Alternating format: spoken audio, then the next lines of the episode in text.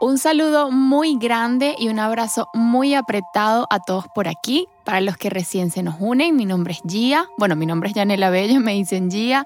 Y les doy la bienvenida a Máscara de Oxígeno. Y para mi familia que ya me acompaña desde siempre, mi tripulación amada, pues los recibo por aquí nuevamente con todo mi amor y con la mejor intención de transmitirles mensajes de amor y poder llegarles a sus corazoncitos. Hoy vamos a dedicar unos minutos para hablar de la suerte y precisamente bauticé a este episodio con el título de Supuestamente suerte porque pienso que como nadie conoce o digamos que muy muy pocos conocen todo el trabajo que hay detrás, toda la dedicación, todo el empeño, el amor y la pasión que le pones a cada uno de tus proyectos, suelen pensar que todo lo que conseguiste y lograste fue por suerte. Y les adelanto un poco, ese pensar solo lo tienen los flojos y los conformistas quizás. Quédate conmigo, súbele el volumen y escucha todo lo que tengo que decir. ¿Te has montado en un avión? En la vida, como en los aviones, en caso de emergencia debemos ponernos primero nuestra máscara de oxígeno antes de ayudar a los demás. Máscara de oxígeno nace de la premisa de si yo estoy bien, siempre podré dar lo mejor de mí al mundo. Quiero que a través de este podcast oxigenes tu espíritu, tu alma, aprendas a amarte, a valorarte y a ponerte siempre en primera fila. Vivimos constantemente viendo hacia afuera, cuando el verdadero viaje siempre debe ser hacia nuestro interior. Máscara de Oxígeno te invita a emprender un camino hacia la introspección, el despertar espiritual y hacia la búsqueda de un mayor grado de conciencia. Acompáñame a crecer y obtener las herramientas que no solo nos darán seguridad para enfrentar lo que sucede en este plano físico, sino que también harán que nuestra vida se encuentre llena de paz, felicidad y plenitud. Recuerda que también puedes estar en contacto conmigo a través de mi cuenta de Instagram arroba máscara.oxígeno. Soy Yanela Bello y quiero que dejes que el universo te hable a través de mí.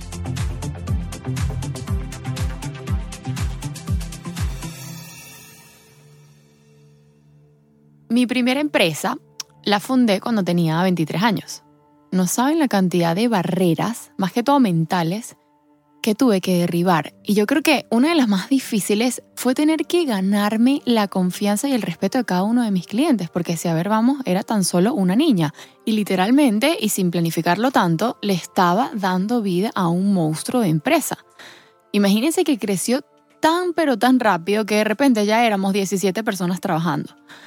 Y yo me acuerdo que, que yo empecé solita, que la señora de limpieza era yo, que la que manejaba las redes sociales era yo, que la que atendía el teléfono era yo, que la que recibía a los clientes era yo, que la que servía el café y los atendía era yo y todo yo. Ojo, y esto no fue así de la noche a la mañana, digo de repente porque creo que estaba tan enfocada en el proyecto, en entregar todo de mi ser a esa empresa, de evaluar cada detalle, cada oportunidad, cada nueva inversión, que se me pasó volando. Pero les cuento que los primeros tres años fueron los más rudos. Luego tuvimos una que otra crisis, pero siempre buscábamos la forma de seguir adelante. Y recuerdo que en esos primeros tres años yo no recibí, y se lo juro, ni un dólar de, de sueldo, ni de, ni de ninguna dividendo, ni nada de nada. Todo lo que entraba, absolutamente todo, se invertía y había veces que más bien hasta tenía que poner yo de mis ahorros para, no sé, eh, meternos en un proyecto que nos llevaría a ser más grandes. Siempre y siempre apostando a crecer. Y no se creen que en mi casa la cosa era así como que, hija, toma para que salgas con tus amigos. No, yo, yo, eh, eso en mi casa no pasaba. Y yo me acuerdo que en realidad me las vi bastante feas por, por esos tres años. Porque obviamente uno quiere salir, fíjense, tenía 23 años, uno quiere disfrutar, compartir, comprarse ropa, trajes de baño. Yo no tenía nada de eso. Yo usaba el mismo bikini, creo que tenía como tres desde hace como cinco años. Y bueno, mientras mis amigas y gente de mi edad tenían sus 15 y últimos fijos y asegurados, pues yo no. Porque fue mi decisión, porque decidí pensar en grande desde muy niña. Y pues porque creía demasiado en mí, creo demasiado en mí. Bueno, todo este cuento es para decirles que un día mi novio aquel entonces me invitó a la playa con unos amigos. Y resulta que en ese grupo estaba una compañera de trabajo que yo tenía en Procter, cuando trabajaba en Procter. Y recuerdo, fíjense, este cuento es muy heavy, pero es que lo tengo que contar para que, para que entiendan todo el trasfondo. Y es que cuando yo entré a Procter, ella ya trabajaba ahí, creo que ella tenía como unos seis meses trabajando. Y pues obviamente se conocía todo, sabía muchísimo más que yo en cuanto a la logística, a la empresa en sí, los contactos internos, etc. Y aquí me desvío un poco del, del cuento principal porque casualmente ella y yo trabajamos en el mismo departamento, que era el del, el del cuidado del cabello. Y ella era muy, muy amiga de, de mi novio en ese entonces. Bastante amiga, diría yo, ustedes me entienden. que en ese momento yo, yo estaba saliendo con él, no era mi novio, sino que estábamos saliendo. Y pues a mí me gustaba muchísimo. Yo me, yo me acuerdo que me, me encantaba, no tienen una idea. Luego me casé con él y es el papá de mis bebés, pero esa es otra historia. Resulta que ella era súper, súper inteligente. Yo, yo la admiraba muchísimo y en verdad ella, yo aprendí muchísimas cosas de ella. Bueno, y lo, y lo sigue siendo, y aparte es espectacular, es una mujer bellísima. Lo cierto es que mientras ella salía con mi date de esa época, imagínense, a mis espaldas, este cuento es bastante fuerte, pero lo quiero contar, em, ella me pedía que la cubriera en el trabajo. Y yo pues fiel ahí, como, como un soldado, yo la cubría, porque aparte me caía buenísimo, me ayudaba, hasta que bueno, un día descubrí que ella estaba saliendo con mi date. Y pues bueno, fue, eso fue todo un desastre y a mí realmente se me rompió el corazón en mil pedazos. Pero ese no es el cuento. Aunque yo sé que quieren saber qué pasó después de todo esto que voy a contar, pero lo, lo voy a contar, pero no en este momento, en otro episodio. La historia es que meses después yo di segundas y terceras oportunidades, no sé si estuvo bien o estuvo mal, pero las di. Y pues empecé a salir más formal con el papá de mis hijos. Y ella a los años se juntó con uno de los amigos del papá de mis hijos. Y yo tenía que poner cara de, ya olvidé todo, bienvenida al grupo, todo un desastre. Qué increíble como uno cambia. Yo creo que hoy en día jamás pudiera haber hecho eso otra vez. Pero bueno, todo este cuento eh, es porque en ese viaje a la playa nos quedamos como, como que las niñas hablando un rato, mientras los hombres creo que estaban jugando billar o no recuerdo. Y ya habían pasado eh, unos cuatro años de haber yo renunciado a Procter y fundado mi propia empresa. Y ella, si mal no recuerdo, recién estaba renunciando y empezando con un proyecto propio. Sé que estaba comenzando porque tenía unos meses de, de apenas haber renunciado a Procter. Lo cierto es que estábamos ahí las niñas hablando y hablando y bueno, se podrán imaginar que ya yo tenía cuatro años tragando tierra literalmente y apostando y apostando a mi pequeño monstruo y que por supuesto ya en ese entonces sí era casi un monstruo y después de tanto esfuerzo ya estaba empezando como a dar frutos, ¿no? Bueno, resulta que esta mujer tuvo el descaro de decirme delante de todo el mundo que estaba ahí en, plena conversación que yo tuve, lo que yo tuve fue suerte, que simplemente tuve suerte.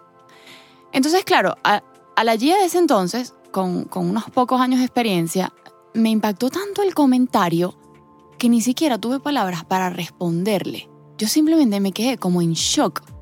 Y como en esa época era algo así como, no sé si la palabra es, ingenua, pero yo, yo, era muy, todos son mis amigos, todos nos amamos, que yo hasta llegué a dudar y hasta se me pasó por la cabeza el hecho de que quizás ella tenía razón en lo que estaba diciendo, imagínense, ¿no? Pero al sol de hoy lo veo tan pero tan claro que más bien compadezco a esa persona, no a Gia, no a la Gia de ese entonces, aunque, aunque ella también quizás la pueda abrazar y darle un pequeño lepe también para que reaccione, sino a esa persona que se atrevió a decirme, sin siquiera conocer, todo el trabajo que hubo detrás, todas las horas que invertí durante años en hacer que mi empresa funcionara, todas las equivocaciones traducidas en pérdidas magníficas de dinero, todos los cables que me tuve que comer porque se los juro que me metía la mano en el bolsillo y no tenía nada, no tenía ni medio. Todos los trasnochos, todas las, cajas que tuve que cargar, todo. Y ella de la nada se atrevió a decirme eso con, como con una ignorancia tremenda y quizás también desde una posición muy cómoda de yo apenas estoy comenzando con mi proyecto y no tengo lo que ella tiene. Obvio que no lo tienes todavía, niña, ahora es que falta, yo llevo años en esto. Y aparte, si se ponen a ver la historia desde más lejos, desde ese lugar donde el ojo puede abarcar mucho más porque tienes como mayor perspectiva, ahí ya pueden descifrar a un personaje así. Porque fíjense, uno no solo se hace pasar por tu amiga, sino que a tu espalda sale con el mismo persona que está saliendo tú. Dos, no conforme con eso, te pide que la cubras en el trabajo porque por supuesto está trasnochada de haber salido con, con la persona que tú estás saliendo. Y tres, como ya el otro no le presta atención o no funcionó, etcétera, eso ya es otra historia, se busca un amigo de él y se queda en el mismo grupo. Y cuarto, como no ha fastidiado lo suficiente, ahora te dice que tu empresa es exitosa por suerte. Bueno, y ya imagínense, ¿no? ¿Qué pueden decir u opinar de alguien así? Pero bueno, le dediqué unos minutos de mi tiempo a esta historia, no para darle importancia, sino más bien para que vean y se den cuenta de cómo la gente herida hiere, cómo la gente que no es feliz busca la infelicidad en otros. Y para hacerle honor al episodio de hoy, cómo la gente floja, la gente que no es capaz de seguir una serie de pasos para lograr algo, busca hundirte y hacerte creer que eso que consigues no fue por tu trabajo, sino porque tuviste suerte.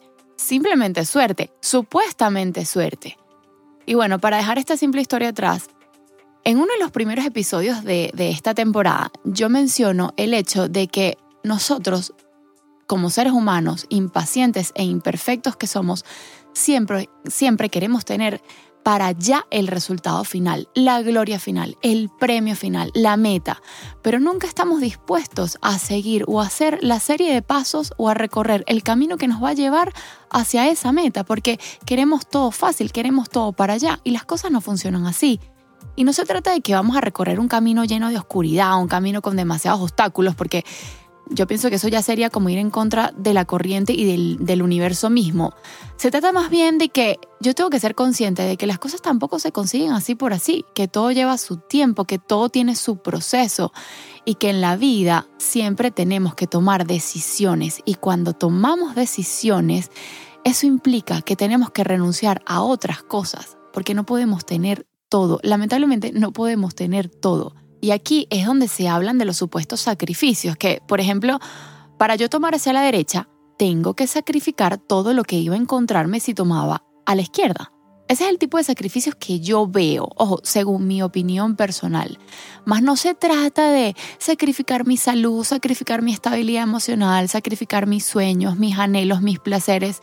Se trata más bien de saber negociar, porque al final del día uno va negociando con el mismo universo mientras va avanzando hacia el camino que nos va a llevar a cumplir nuestros sueños. Y aquí hago un paréntesis. Saben que cuando yo competía a nivel profesional, recuerdo que entre compañeras siempre nos decíamos o nos deseábamos suerte. Y no recuerdo quién fue, no sé si fue mi mamá o mi entrenadora, que me dijo, no dejes que te deseen suerte, o más bien, no desees suerte, desea éxito. Tú no necesitas suerte porque tú has trabajado para estar donde estás hoy, así que suerte no necesitas. Y yo creo que eso, ese comentario jamás lo olvidaré, simplemente me encantó. Y volviendo a lo que estaba diciendo acerca de negociar con el universo, yo sé que este tema es súper controversial y a veces es bastante difícil de entenderlo porque se trata de ese equilibrio de seguir caminando, seguir recorriendo, seguir haciendo los pasos que tengamos que hacer, pero tampoco sin tanto esfuerzo, porque más bien yo pienso que si pones demasiado esfuerzo, si hay demasiados obstáculos, si quieres ir a la derecha, quieres ir a la derecha, quieres ir a la derecha y por alguna razón no logras ir a la derecha, también uno tiene que estar muy conectado con la fuerza suprema para entender los para qué de las situaciones. Entonces, recapitulando, se trata de un equilibrio entre voy a seguir caminando, voy a seguir poniendo de mi parte, voy a seguir poniendo mi empeño por materializar mis sueños, pero al mismo tiempo voy a abrir mi corazón y voy a confiar en mi poder como imán y en mi poder de co-crear en conjunto con Dios, con el universo. Voy a confiar y a creer fielmente en que soy energía, que tengo una frecuencia que atrae frecuencias similares, que vibra en sintonía con todas las cosas que vibran en mi misma frecuencia. Y me voy a convertir en una máquina materializadora de sueños, no solo porque actúo, porque camino adelante, sino porque también atraigo todo lo que contribuye con mi propósito y con mi más alto bien. Y aprovechando todo esto de la atracción, de la energía, de la, frecuencia que emitimos, quiero dejar muy, muy en claro que quizás por no ser algo físico, algo tangible, por, por, así decirlo, resulta generar aún más incredibilidad en las personas, porque nadie se explica cómo sin, sin, sin, un esfuerzo exagerado lograste algo. Lo que no saben y de lo que no están conscientes y que jamás lo estarán teniendo una mente y un corazón tan cerrado es que eso tampoco fue suerte, porque así no se vea, así no se toque, eso también se trabaja y me atrevo a decir que es hasta aún más difícil que un esfuerzo físico. Entonces llévense eso el día de hoy, llévense con ustedes esa mágica combinación y ese perfecto equilibrio de yo hago, pero también yo atraigo. Y les prometo que sus vidas, les prometo que su andar va a verse iluminado de distintas formas, se los prometo. Los espero en el próximo episodio o hasta que nos volvamos a encontrar.